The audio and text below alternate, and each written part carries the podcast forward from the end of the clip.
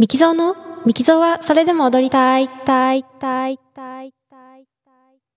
皆さんこんにちは、ミキゾーです。オーストリア・ザルツブルクでバレエダンサーをしています。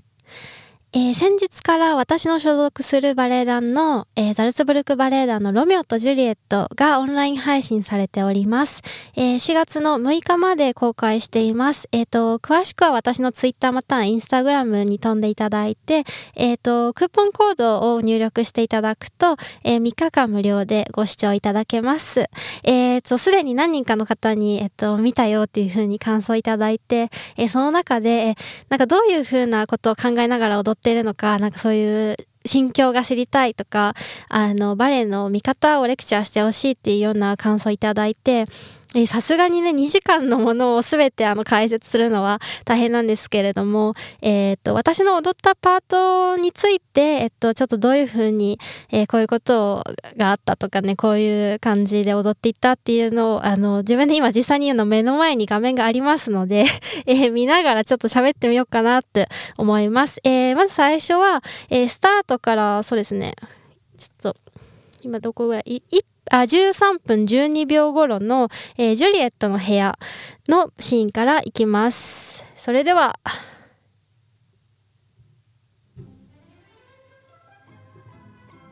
えーこれはジュリエットの部屋の場面ですね。私が最初に登場するところなんですけれども、えージュリエットがウバと一緒に自分の部屋で、まあ、遊んでるというかね、ふざけてるシーンなんですが、あのー私はジュリエットの母親役なので、ーと、ジュリエットの母親っていうのはね、ジュリエット、まあ、14歳なんですけど、本の中では。で、14歳の時には、母親はもうすでに結婚して、もうジュリエットが子供としていたと。で、えーと、まあ、ジュリエットにもやっぱり自分の家族のため、一族のために、まあ、キャピレット家のためにそうあってほしい。で、あのーお金のあるね、その、なんていうか、身分の高い人と結婚してほしい。だから自分の、えっ、と、決めた結婚相手と結婚してほしいと思っていて、で、明日、その仮面舞踏会があるから、そこでお前は未来の、まあ、フィアンセですね。フィアンセと、あの、お目にかかるんだから、ちゃんとしなさいっていうことを言いに来るシーンですね。ただ彼女は、ウバに全部その、子育てを任せていたので、娘との接し方がわからないんですね。っていうような場面です。で、このシーンはね、本当に、ただ歩くだけのシーンなんですけど、あの、2時間ぐらいかけてね、あの、これだけ練習してた日とかもありました。細かくどういう風に足を出すかとか、この歩き方がすごい難しくて。で、ちょっとしたあの、顔の角度とかもすごく細かく指導されましたね。肩の角度とか。で、乳母を呼んで、お前が伝えてくれっていう風に言って、自分はあの、まあ、言っといて、みたいな感じで、端に行くんですけど、でもやっぱり娘のことは気になるんですね。気になるんだけど、自分はどういう風に娘と一緒に、あの、接したらいいかわからないっていう感じで。で、あの、ある種、この乳母に対しても、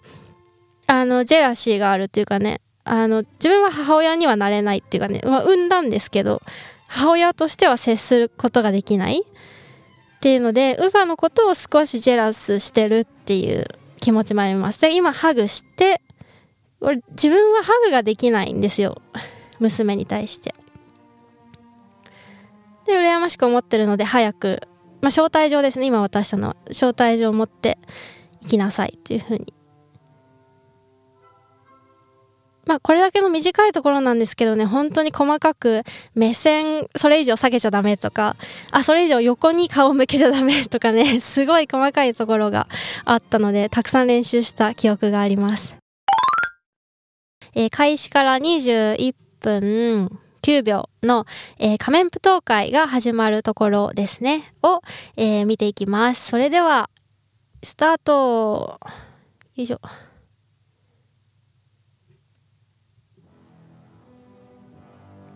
あ、この音楽ですね。おなじみの。この音やっぱりすごく大好きですね。あのーロミオとジュレットといえばこの音楽だと思うんですけど、いつ聴いても、なんか独特の気持ち悪さがありながらも、やっぱりこのどっしりとした重厚感と、で、この場面は私はもう本当にクイーンのように踊ってくれって言われて、君がこのキャプレット家を全て仕切っているコントロール自分のコントロール下に置いているっていう。でそれに対する優越感だとか。でこの最初の3人組のところは、えー、自分の夫と,、えーと、ティボルトっていう、まあ、ジュリエットのいとこですねと踊ってるんですけどこのキャピュレット夫人は、えー、このバレエの中ではこのティボルトという男と、まあ、あの不倫関係にあるまあ、あの家族内不倫なんですけど、まあ、狂ってますね。えー、という感じですね。えー、っとまあキャピュレット夫人っていう女性はあのなんだろうな自分もすごく若くしてこの、まあ、旦那さんと結婚してで家を継ぐというために結婚したわけなんですけれどもその中で唯一愛したのがこのティボルトだったで自分の娘ともどう接していいかわからない中で、まあ、彼が何て言うかね唯一の 彼女の多分心のオアシス的な感じだったんでしょうけど。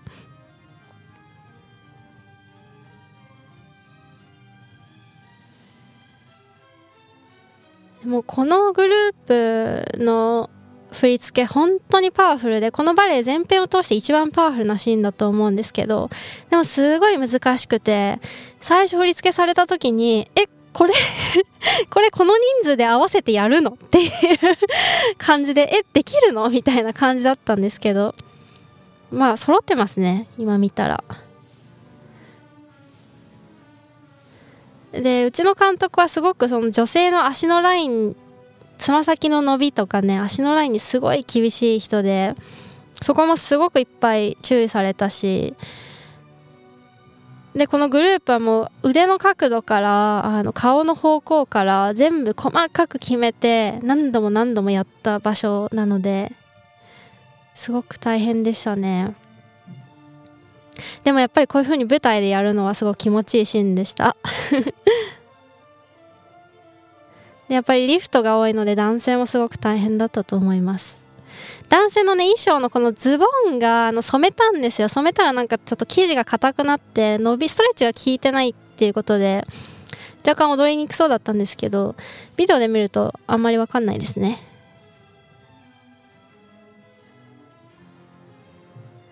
でそのこの振り付けのもう一個のテーマが何ていうかそのちょっと気持ち悪くっていうかねちょっと奇妙にしてほしいっていうまあ監督の注文で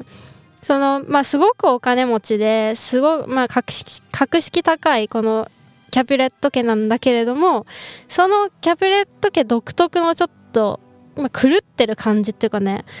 だからすごく自分たちのことを何ていうの鼻高々にっていうかねあの誇りに思っていてそれゆえの何ていうか奇妙さみたいのを出してほしいっていう風に言われたのでなので結構腕とかが本来のクラシックバレエとはちょっとかけ離れた形になってますがでパートナーリングの踊りとかもねちょっとあまりバレエっぽくない感じになっています。この実況面白いかな？大丈夫でしょうか？面白くなかったらやめるかもしれません。36分54秒のえー、っと仮面舞踏会キャピレット家の仮面舞踏会に忍び込んだ、えー、ロメオが、えー、ジュリエットと恋に落ちるんですが、そこを、えー、ティボルトですね、えっと、キャプレット家の、まあ、ジュリエットのいとこに見つかり、で、それでそのキャプレット家のものを呼ばれっていうようなシーンですね。えー、私が、えー、ロミオにすごく怒りをぶつけて追い出そうとしているシーンです。えー、それでは、スタートします。よいしょ。あ、来た来た。このティボルトっていうのは、ちょっと乱暴者なんですね。で、それで、ロメオに気づくでお前は何をやってるんだっていう風に責めますでこのティボルトの彼がねすごくまだ新しいうちのバレエ団にとってはま2年目のダンサーですごく若いんですけどであのご覧の通りすごいハンサムででもスタイルも良くてで上手なんですよね彼がまた演技というかねこの目線の使い方とかね上手で